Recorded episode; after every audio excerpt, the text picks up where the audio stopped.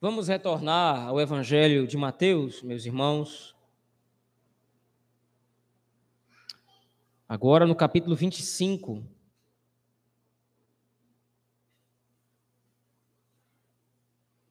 Nos aproximando da conclusão deste Evangelho.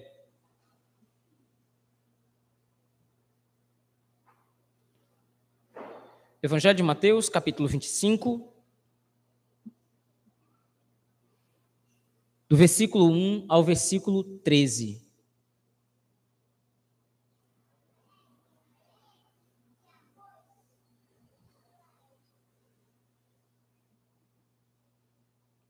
Evangelho de Mateus, capítulo 25, versículos do 1 ao 13.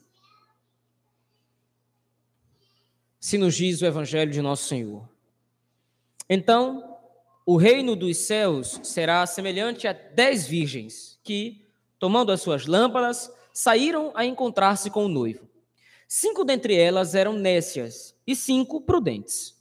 As nécias, ao tomarem as suas lâmpadas, não levaram azeite consigo. No entanto, as prudentes, além das lâmpadas, levaram azeite nas vasilhas. E, tardando o noivo, foram todas tomadas de sono e adormeceram. Mas, à meia-noite, ouviu-se um grito: Eis o noivo, saía ao seu encontro. Então se levantaram todas aquelas virgens e prepararam as suas lâmpadas. E as nécias disseram às prudentes: Dai-nos do vosso azeite, porque as nossas lâmpadas estão se apagando. Mas as prudentes responderam: Não, para que não nos falte a nós e a vós outras. E diante aos que vendem e comprai-o. E saindo elas para comprar, chegou o noivo. E as que estavam apercebidas entraram com ele para as bodas, e fechou-se a porta. Mais tarde chegaram as virgens nécias, clamando: Senhor, Senhor, abre-nos a porta. Mas ele respondeu: Em verdade vos digo que não vos conheço.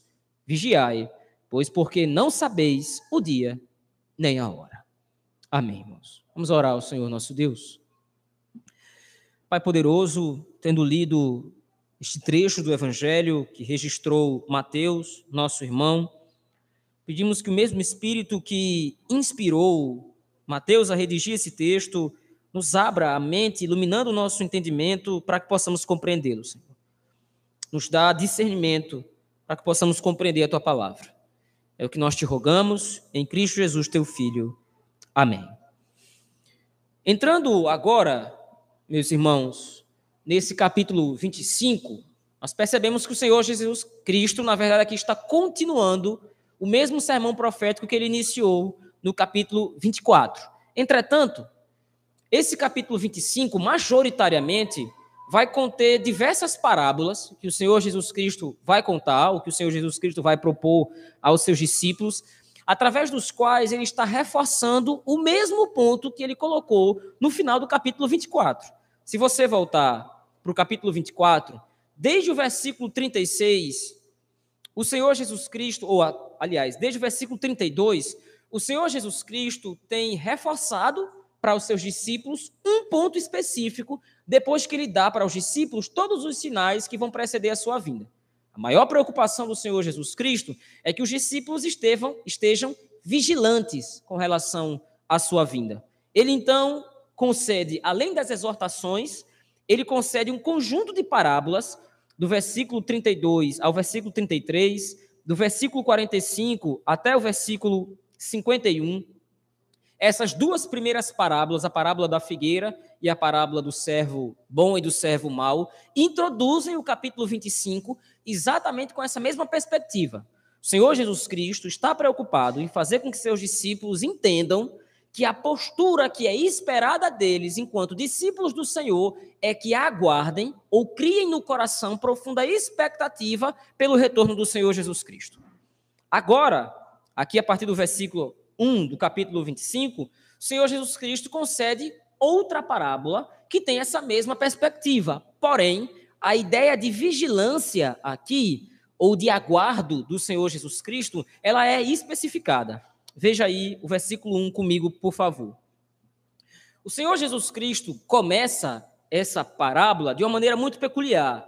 Ele diz: Então, levando em consideração tudo o que ele disse anteriormente, o reino dos céus será semelhante a. Se você analisar o capítulo 13 do Evangelho de Mateus, você vai perceber que naquele texto Mateus registrou várias parábolas do Senhor Jesus Cristo, em que ele começou essas parábolas exatamente dessa forma. O reino dos céus é semelhante a. O reino dos céus é semelhante a. A ideia do Senhor Jesus Cristo, quando ele prega parábolas, começando dessa forma, é ensinar exatamente como o reino dos céus vai ser ou como o reino dos céus de fato é. E agora, no capítulo 25, enquanto ele está tratando sobre a sua vinda, ele de novo introduz a sua parábola da mesma forma para lembrar que o estabelecimento do reino dos céus é o auge da obra do Senhor. Porque foi que Cristo foi enviado? Porque foi que Cristo veio a esse mundo como homem, viveu como homem, morreu como homem e ressuscitou para estabelecer o reino de Deus nesse mundo, para restaurar a sua criação e para que o reino de Deus fosse de fato publicado. Então, agora, a parábola das dez virgens demonstra não somente aspectos concernentes ou aspectos que estão relacionados à volta de Cristo, mas também em relação ao próprio reino de Deus que vai ser estabelecido quando ele retornar. Então, agora, a comparação que o Senhor Jesus Cristo faz em relação ao reino dos céus é que o reino de Deus, ou o reino dos céus, é semelhante, como ele coloca no versículo 1, a dez virgens, que tomando as suas lâmpadas, saíram para encontrar-se, ou saíram a encontrar-se com o noivo. A caracterização das personagens aqui faz toda a diferença. As dez virgens que aparecem aqui, ou dez donzelas, são dez moças que, segundo o costume judaico, segundo o costume daquela época, faziam todo o cortejo nupcial. O noivo se dirigia, em primeiro lugar, ou no primeiro momento, para a casa da noiva, e lá na casa da noiva era concedido, então, que ele se casasse com ela. Era feito, de fato, todo o arranjo matrimonial. Os pais entregavam a noiva ao noivo para que ela se casasse com ele dos pais ou da casa dos pais da noiva até a casa onde haveria de ser feito o banquete, era feito todo um cortejo onde algumas moças eram convidadas, essas moças virgens, algumas moças eram convidadas para acompanhar o noivo e a noiva do local dos, da, da casa dos pais da noiva até o local do banquete. E agora o Senhor Jesus Cristo aqui está usando esse mesmo ritual de casamento para demonstrar como é que a sua vinda ou o estabelecimento do reino dos céus, as duas coisas são semelhantes, como é que a sua vinda vai acontecer. Entretanto, o Senhor Jesus Cristo caracteriza aqui as personagens, no caso, as dez virgens. Ele diz no versículo 2: cinco dentre essas virgens eram nécias ou tolas, numa tradução mais literal, e outras cinco, as outras cinco, as outras cinco eram prudentes. A diferença toda aparece no versículo 3 e no versículo 4. Além do Senhor Jesus Cristo ter dito que cinco dessas virgens eram tolas e cinco eram inteligentes ou prudentes ou sábias, ele diz que as nécias ou tolas, ao tomarem as suas lâmpadas, não levaram azeite consigo. Por outro lado, versículo 4, as prudentes, além das lâmpadas, levaram azeite nas vasilhas. O ponto em questão aqui é que, durante esse cortejo nupcial, essas moças que eram chamadas ou convidadas para fazerem parte do cortejo levavam nas mãos tochas para iluminarem o caminho do noivo e da noiva até o momento do banquete. Só que as tochas que elas levaram, ou que elas levavam, elas eram tochas que duravam pouco tempo acesas. Então, ao longo do caminho, ao longo do percurso nupcial, elas tinham que estar constantemente renovando o óleo na tocha para que a chama não se apagasse e o caminho não ficasse escuro. O ponto em questão que Cristo coloca aqui é que cinco dentre essas virgens não levaram azeite reserva. Quando o Senhor Jesus Cristo descreve isso, não está descrevendo somente um descuido por parte das virgens. Elas não são simplesmente descuidadas elas são pessoas, ou elas são virgens aqui, essas moças. Claro que essas moças elas não existem na realidade, é uma parábola de Cristo, mas através da história do Senhor, do que ele está ensinando aqui, essas moças não tinham cuidado com relação ao noivo. Elas não estavam preocupadas com o fato de suas velas, ou de suas tochas, na verdade, se apagarem. Enquanto que, por outro lado, as prudentes, sabiam que em determinado momento as velas poderiam, as tochas, na verdade, poderiam se apagar. Então elas estavam apercebidas, elas estavam precavidas disso. E o que acontece, exatamente no versículo 5, é que enquanto elas aguardavam o noivo chegar na residência para fazerem todo o trajeto, o próprio versículo 5 diz: E tardando o noivo, foram elas tomadas, ou foram elas todas, as cinco prudentes e as cinco nécias, todas as dez virgens, foram tomadas de sono e adormeceram. Essa expressão que o Senhor Jesus Cristo usa no versículo 5, e tardando o noivo, ecoa muito do que foi dito na parábola anterior. Veja aí, volte comigo, por favor, alguns versículos, até o versículo número 48. Se você se lembrar, essa é a parábola do servo bom e do servo mau, do servo fiel e prudente e do servo mau. O servo bom é caracterizado na parábola como um servo responsável. O que é que ele faz? Ele cuida dos seus conservos. Ele entrega o sustento que o seu senhor deixou para os outros servos, ele cuida dos bens dos servos. O servo mau, por outro lado, diz aí o versículo 48, mas aquele servo mas se aquele servo, sendo mau, disser consigo mesmo: Meu senhor demora-se. A ideia nessa parábola é que o servo mau acha que o seu senhor está demorando. E como é que ele age frente à demora do seu senhor? Ele age de maneira nécia, ele age de maneira tola. Ele é aquele que bate nos seus conservos e ele é aquele que vai viver indissolutamente. O texto do versículo 49 diz do capítulo 24, diz que esse servo mau espanca seus companheiros e bebe com ébrios. Ele está entre os bêbados da cidade. Está vivendo indissolutamente, está vivendo nem aí para o seu senhor. E qual é a desculpa dele? Meu senhor demora-se.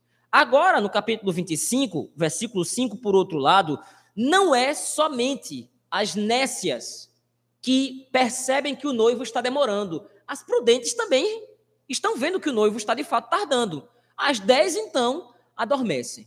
Mas o fato aqui, na continuação da parábola, é que as prudentes, mesmo tendo dormido, elas não foram caracterizadas como nécias depois. Elas continuam sendo prudentes. Lembre-se, elas tinham azeite reserva para as suas lâmpadas. Então, o ponto em questão agora na parábola é que existe uma postura que o Senhor Jesus Cristo está retratando aqui com relação à espera do noivo. O noivo está demorando, o noivo está tardando em vir. E ele está tardando não somente para as prudentes, ou não somente para as nécias. O noivo está demorando para todos. Tanto um grupo, as nécias, quanto outro grupo estão sendo submetidas aqui à mesma experiência. Nesse ponto, Mateus começa a aplicar a exortação do Senhor Jesus Cristo para o seu público. A impressão que se tem é que o Senhor Jesus Cristo estava demorando, Mateus escreve o seu evangelho no ano 60 a 65 depois de Cristo, ou seja, 60 anos depois do Senhor Jesus Cristo ter morrido e ressuscitado, já haviam crentes em Roma que estavam dizendo que o Senhor Jesus Cristo estava demorando em vir. Os crentes estavam sendo submetidos a sofrimento, os crentes estavam sendo perseguidos, e além disso, os crentes estavam achando que de fato Cristo estava tardando em cumprir a sua promessa. Eles criam que o Senhor Jesus Cristo ia voltar, mas a aparência das coisas indicava que Cristo estava tardando em vir. Só que Mateus agora está explicando que essa percepção de demora é uma percepção que não somente os justos têm, mas o ímpio vive dessa mesma forma. O ímpio vive como se Cristo não fosse voltar. Como, aqui no caso, as cinco virgens imprudentes, ou no caso aqui, as cinco virgens nécias elas viviam ou elas viveram como se o noivo não fosse vir, porque elas não se precaveram, elas não levaram azeite de reserva para as suas tochas. Enquanto que, por outro lado, as virgens prudentes confiavam piamente que o noivo em algum momento ia voltar, ou em algum momento viria, e por isso elas levaram azeite de reserva. 60 anos, 60 a 65 anos depois que Cristo foi ressuscitado e assunto aos céus, já tinha crente achando que Cristo demorava. Imagina nós hoje, vivendo dois mil anos depois dessa promessa. Mas o ponto agora aqui que Mateus coloca para a igreja do Senhor e o que o Espírito Santo direciona para nós é que essa demora do Senhor Jesus Cristo é uma demora apenas aparente. Mas o ponto em questão é: Cristo pode estar aparentemente demorando. O que é que nós vamos fazer a respeito? Fazem dois mil anos, ou faz dois mil anos que Cristo disse que voltaria, e até agora ele não voltou. O que é que nós vamos fazer? Nós vamos agir como o servo mau da parábola anterior, vamos agir como as virgens nécias dessa parábola, ou nós vamos agir como as virgens prudentes, que esperam confiantemente pelo retorno do noivo, no caso, pelo retorno de Cristo. A igreja, como disse, no primeiro século, a igreja para quem Mateus estava escrevendo, judeus na sua maioria, irmãos nossos que estavam sendo perseguidos, estavam sofrendo e que estavam cobrando os apóstolos e cobrando os pastores da igreja com relação à promessa de Cristo. Olha, eu confio, eu creio que Cristo vai voltar, mas está demorando muito. Eu sei que Cristo vai voltar, mas está demorando muito. E nessa demora, eu estou perdendo minha casa, estou perdendo meus familiares que estão sendo mortos pelo Império Romano. romano eu estou perdendo todas as minhas coisas. Tem irmãos nossos que estão perdendo a vida e Cristo não volta. O que é está acontecendo? Onde é que está o retorno de Cristo? O ponto aqui, Mateus não se preocupa em responder esse questionamento. Mateus se preocupa em demonstrar qual é a postura que é esperada da igreja em relação a essa aparente demora. Cristo está tardando, como ele diz no versículo 5. O noivo está tardando. E vocês vão fazer o que com relação a isso? Vão agir como tolos? Vão agir como nécios? Vivendo como se ele não fosse retornar? Interessante, no capítulo 24, versículo 36, o Senhor Jesus Cristo introduz o que é que acontece com aqueles que fazem pouco caso com relação ao seu juízo. Como ele disse, a vinda do filho do homem será como aconteceu no dia de Noé. Os ímpios estavam comendo, bebendo, casando, dando-se em casamento, vivendo normalmente. O que foi que aconteceu? De repente veio o dilúvio e pegou tudo de surpresa, todos eles foram destruídos. E é a mesma coisa que acontece agora na parábola das virgens. Veja aí, a partir do versículo 6. As dez virgens estavam dormindo, nécias e prudentes, elas estavam dormindo, elas adormeceram, o noivo tardou. Mas à meia-noite, de repente, quando ninguém esperava, ouviu-se um grito: Eis o noivo, saí ao seu encontro. O noivo chegou, é a hora de nos prepararmos, é a hora do o cortejo vai começar, é a hora de nós acendermos as nossas lâmpadas e irmos ao seu encontro para fazermos todo, todo o cortejo. O que é que acontece? Versículo 7: Se levantaram todas aquelas virgens e prepararam as suas lâmpadas. Entretanto, as nécias disseram às prudentes: Dai-nos do vosso azeite, porque as nossas lâmpadas estão se apagando. Só que nesse momento é tarde demais. As próprias virgens prudentes respondem. Mas as prudentes responderam, versículo 9: Não, nós não vamos dar nosso, o nosso azeite para vocês, porque se nós dermos o nosso azeite, vai faltar para vocês, vai faltar para nós também. Façam o seguinte: saiam e procurem agora, de repente, um lugar onde vocês possam comprar mais azeite para vocês terem azeite nas suas lâmpadas. E elas saíram, versículo 10. Elas foram comprar. Nesse momento, chega o noivo. E o que é que acontece? Versículo 10: E saindo elas para comprar, chegou o noivo. E as que estavam apercebidas, as prudentes, entraram com ele para as bodas, e fechou-se a porta. A ideia de fechar a porta e é, aqui aqui a porta geralmente do lugar onde era oferecido o banquete não era como as nossas portas hoje, fácil de abrir. Eram portas grandes, geralmente maiores, de madeira maciça, e dava muito trabalho para tirar todas as trancas e abrirem a porta. A ideia que Cristo retrata na parábola, então, é de uma ação irreversível. Quando a porta se fecha, isso é o indicativo de que ela não vai se abrir novamente. O noivo não terá mais interesse em abrir novamente essa porta. Uma vez a porta fechada, todos os convidados entraram, as virgens prudentes entraram, todo o arranjo matrimonial foi acabado, tudo foi concluído, a porta se fechou, ela não vai se abrir mais. As virgens nécias até aparecem agora aqui na parábola, no versículo 11. Mais tarde, Chegaram as virgens nécias, clamando: Senhor, Senhor, abre-nos a porta. Mas aí então, o noivo diz: Eu nem conheço vocês. A, a ideia, a expressão que o Senhor Jesus Cristo coloca aqui, não vos conheço, ela pode parecer contraditória na, numa que o próprio noivo e a noiva, ou a família do noivo ou da noiva, convidaram essas dez virgens. Então, de fato, o noivo conhecia as virgens que estavam fora agora e tentavam entrar, batiam na porta. Mas o ponto da expressão aqui é que há uma rejeição. Eu não conheço vocês. Por quê?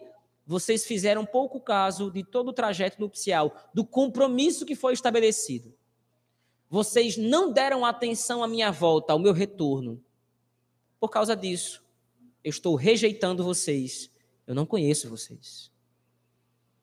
Ao longo de toda essa parábola, todos esses 12 versículos são resumidos no versículo 13, quando o Senhor Jesus Cristo então faz a exortação ou a aplicação da parábola para os seus discípulos. Vigiai, pois, porque não sabeis o dia nem a hora. Alguns manuscritos antigos complementam essa frase dizendo: Não sabeis o dia nem a hora em que o filho do homem virá.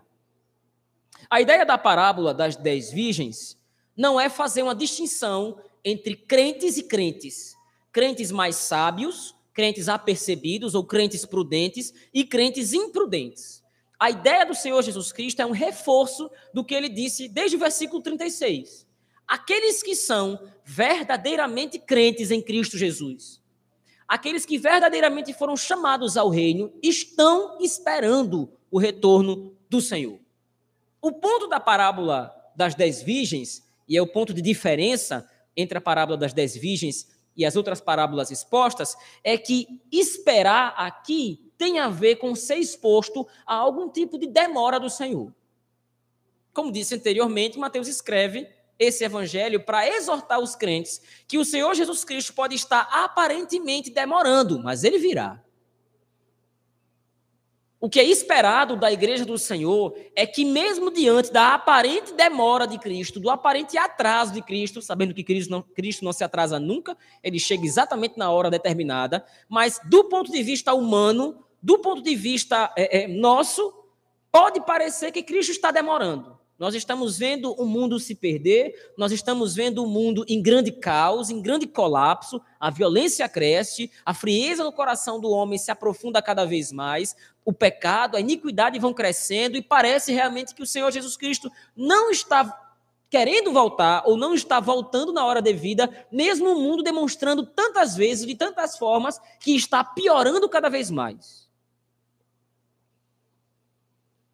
A pergunta é: o que é que nós estamos fazendo enquanto o noivo tarda? Será que nós estamos prontos?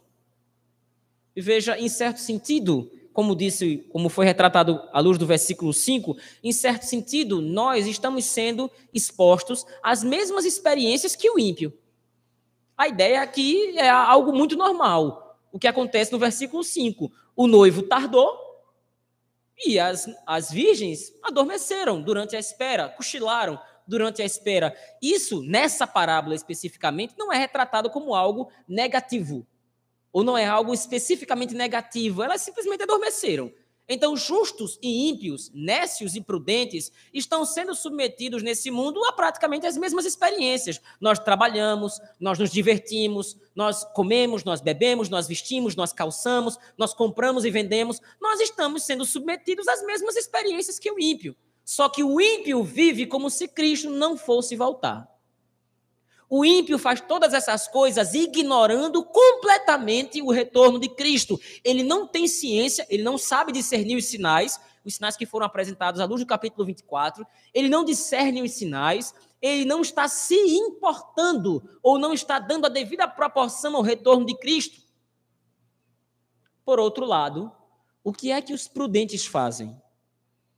O que é que a igreja do Senhor deve fazer? Deve estar pronta porque o noivo vai retornar. Cedo ou tarde, quando menos se esperar, como o Senhor Jesus Cristo coloca aí, a partir do versículo 6, quando ele diz que o noivo chegou à meia-noite, a meia-noite é um horário Foi um horário especificamente escolhido por Cristo aqui, porque é realmente o momento que ninguém espera. E como ele diz no versículo 13: Olha, vocês não sabem. Ele disse isso no versículo 36 do capítulo 24. Vocês não sabem nem o dia, nem a hora em que o noivo vai retornar, em que eu vou voltar. O que é que vocês vão fazer até lá? Ou como é que nós vamos viver até lá? O texto de Mateus, capítulo, versículo, capítulo 25, versículos de 1 a 13, meus irmãos, introduz para nós uma aplicação muito simples e muito direta. Cristãos e ímpios estão vivendo nesse mundo, sendo expostos à mesma experiência. Como disse anteriormente, nós compramos, vendemos, comemos, rimos, chorando, choramos, estamos vivendo nesse mundo normalmente, entre aspas. Mas o noivo está retornando mesmo com os sinais que apontam para o retorno de Cristo, e esses sinais nos dão certeza disso, ímpios e justos estão vivendo nesse mundo normalmente, entre aspas. Qual é a nossa postura para com a volta de Cristo? Será que o retorno de Cristo é uma certeza de fato que nós temos no nosso coração? Será que nós vivemos esperando isso? Ou nós estamos sendo virgens nécias? Lembrando que, nesse texto especificamente, a distinção entre nécio ou tolo e prudente não é uma distinção entre crente mais sábio e crente menos sábio. A distinção aqui é entre ímpio e justo. Aquele que não espera o retorno de Cristo é um ímpio. Aquele que não está crendo, ou aquele que não crê no retorno de Cristo, de fato, que o Senhor Jesus Cristo está retornando, que o noivo está vindo para buscar a sua igreja, esse é o nécio, esse é o ímpio. Infelizmente é assim que muitos crentes vivem. Vivem como ímpios. Não no sentido pecaminoso do termo, como se os crentes, muitos crentes vivessem pecando de fato. Isso é algo absurdo de se pensar à luz da palavra do Senhor. Mas muitos crentes vivem como ímpio porque fazem pouco caso da volta de Cristo, como nós afirmamos nos domingos passados. Parece que a história do retorno de Cristo, da vinda do Senhor, é uma história da carochinha, um conto de fadas, algo assim muito lúdico que foi contado no passado. Faz muito tempo que nós estamos aí esperando que o Senhor Jesus Cristo volte, mas o Senhor Jesus Cristo até agora não voltou. Então eu vou comer, beber, vestir, calçar, vender, comprar e vou viver normalmente. Quando Cristo estiver de voltar, ele volta e pronto, estou aqui esperando. Não é assim que a Escritura nos ordena ou exorta a viver. Nós precisamos viver à luz da volta de Cristo. Sim, nós trabalhamos, nós estudamos, nós fazemos todas as coisas normais desse mundo ou dessa vida à luz da volta de Cristo. Não adianta viver nesse mundo com a cabeça fincada em outras coisas. Cristo vai retornar e tudo isso vai se acabar. Cristo vai retornar e todas essas preocupações através das quais ou para as quais nós nos preocupamos tanto, tudo isso vai se acabar. Importa para a igreja do Senhor viver ansiando, desejando profundamente o retorno de Cristo. É isso que dá esperança para a igreja, é isso que aprofunda o relacionamento da igreja do Senhor com o seu noivo, é esperar que o noivo volte, é esperar que o noivo abra as portas do banquete, do palácio que ele está preparando para nós e nós possamos adentrar as bodas do Cordeiro. É isso que Mateus agora se preocupa em demonstrar para a igreja do primeiro século, e é isso que o Espírito Santo direciona para nós hoje, dois mil anos depois que esse texto foi escrito. A aplicação é exatamente a mesma. Esperem por Cristo. Vocês estão sofrendo, vocês estão passando por perseguições, por lutas nesse mundo, ou por outro lado, vocês podem até achar que Cristo está demorando, mas ele virá. Mantenham a chama dessa compreensão da natureza do retorno de Cristo acesa em seus corações. E o Senhor Jesus Cristo retrata cuidadosamente para a sua igreja o que é que vai acontecer com todos os imprudentes ou com todos os nécios. A porta vai ser fechada. Assim como a porta da arca nos dias de Noé foi fechada, e Noé não pôde abrir a porta para socorrer os que estavam fora, da mesma forma, agora na parábola, a porta do banquete é fechada, as virgens nécias tentaram entrar, mas a porta não se abriu.